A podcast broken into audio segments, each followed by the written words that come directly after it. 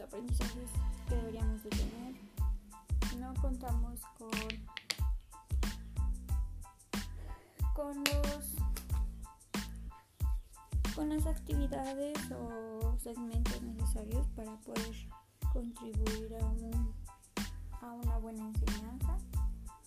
Creo que, creo que algunos profesores no, no están cumpliendo con el deber completo de enseñarnos,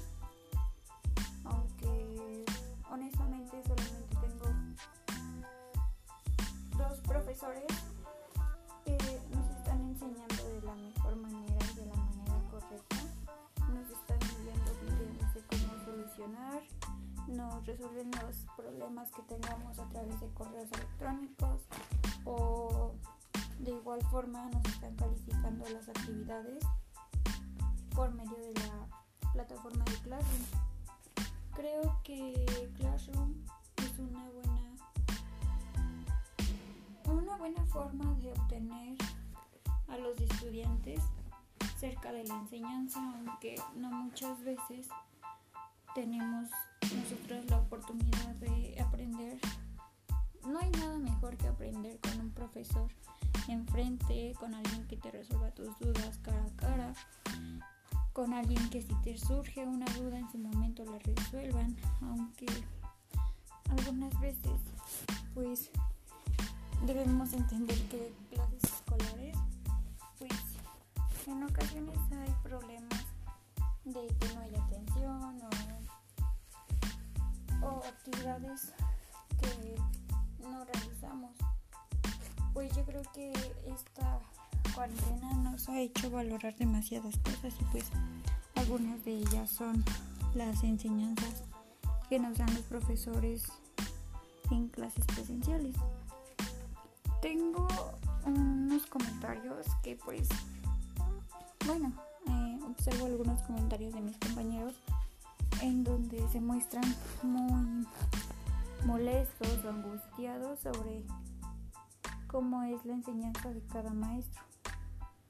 Aunque debemos recordar que cada quien tiene su forma de enseñanza, los profesores también tienen trabajos por hacer, califican demasiadas actividades y pues también es la misma forma en la que, así como nosotros queremos descansar, ellos también quieren descansar. Y pues al principio de estas de esta cuarentena, las dos primeras semanas fueron demasiado pesadas porque muchos profesores estuvieron dejando tareas de un día para otro y eran muchas actividades.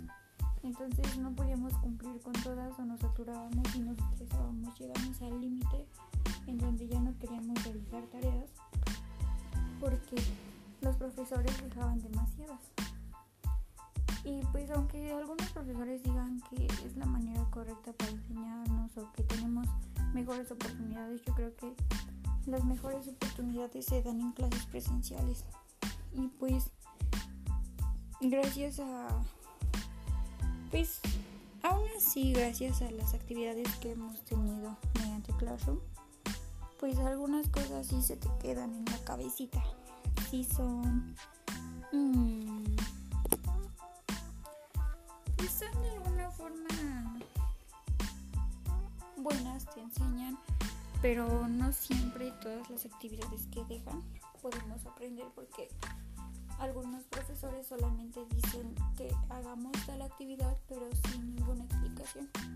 Y pues creo que eso no es lo correcto, creo que lo correcto sería explicar un tema con, aunque sea que los profesores escriban en una hoja cómo se debería de realizar la, la actividad.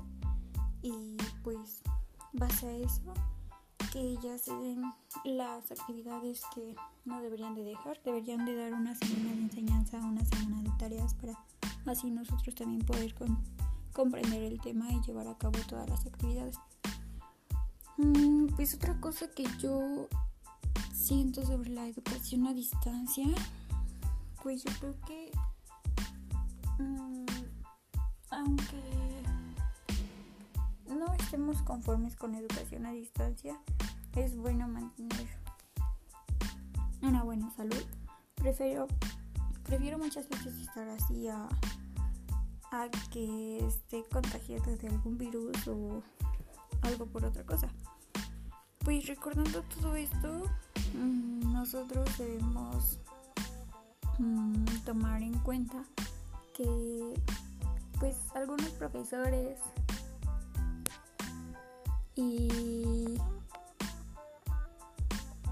y alumnos pues les cuesta mucho trabajo tener en cuenta las actividades que se dejan mediante Classroom, pero pues para finalizar me gustaría agregar que no todos los profesores nos están enseñando de la forma correcta o se ponen exigentes en un momento en el que no deberían de ponerse así y pues creo que la educación a distancia no es una buena manera de poder enseñarnos. Hasta luego.